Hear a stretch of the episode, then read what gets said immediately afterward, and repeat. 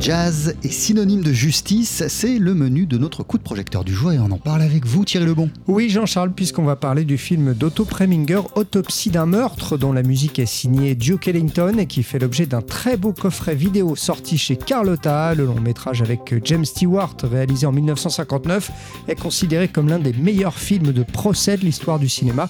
On écoute Patrick Safar, juriste, critique de cinéma et auteur d'un livre justement sur Otto Preminger paru aux éditions C'est un film culte parce que pour les amateurs de films de procès, euh, pour moi c'est un film absolument exemplaire, euh, tout du moins du procès à l'américaine avec euh, ses procédures de cross-examination, comme on dit, de euh, objection votre honneur, vous savez, tout ce jeu dialectique entre l'avocat, le, juge et la partie euh, adverse.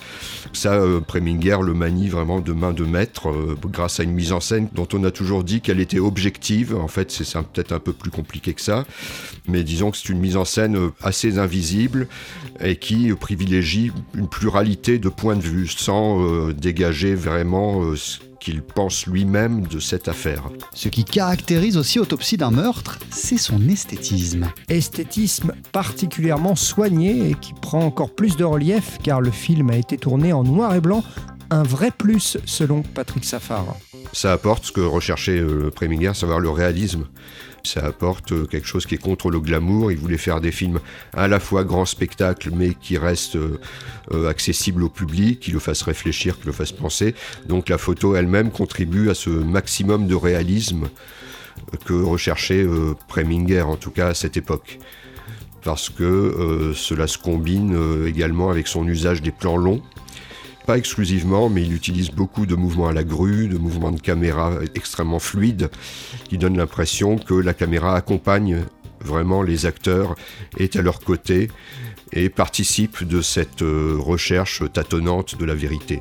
Et on le disait Thierry au début de cette chronique, la musique d'autopsie d'un meurtre est signée Duke Ellington. Oui, alors avec en plus un clin d'œil hein, au compositeur et musicien de jazz, puisqu'on voit Duke Ellington dans le film, dans une scène, dans un bar, c'est assez drôle. Il est rejoint d'ailleurs au piano par James Stewart. Preminger a tenu à ce que Duke Ellington soit présent sur le tournage donc, ce qui n'était pas une, habitude euh, à l'époque. Il voulait qu'il compose le film, euh, sa musique plutôt au fur et à mesure du tournage du film. Donc pour qu'il s'imprègne de l'atmosphère euh, et qu'il soit présent parmi la troupe d'acteurs et qu'il comprennent vraiment l'intimité, l'essence du film. Duke Ellington a composé sa musique au fur et à mesure finalement. Et c'est une musique anti-hollywoodienne d'une certaine manière parce qu'elle n'est pas du tout euh, agressive, elle ne cherche pas à illustrer vraiment le propos, elle le souligne légèrement, elle flotte euh, comme ça un peu au-dessus du film comme une, une ombre qui accompagne un peu le film et ses secrets, ses divers méandres, mais c'est une musique très discrète finalement.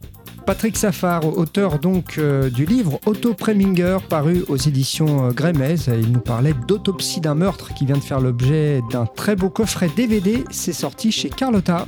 Autopsie d'un meurtre, grand, grand classique du cinéma, grand classique aussi euh, des BO, des bandes originales euh, de films en matière de jazz, puisqu'on le disait, la musique est signée Duke Ellington. Merci Thierry Lebon.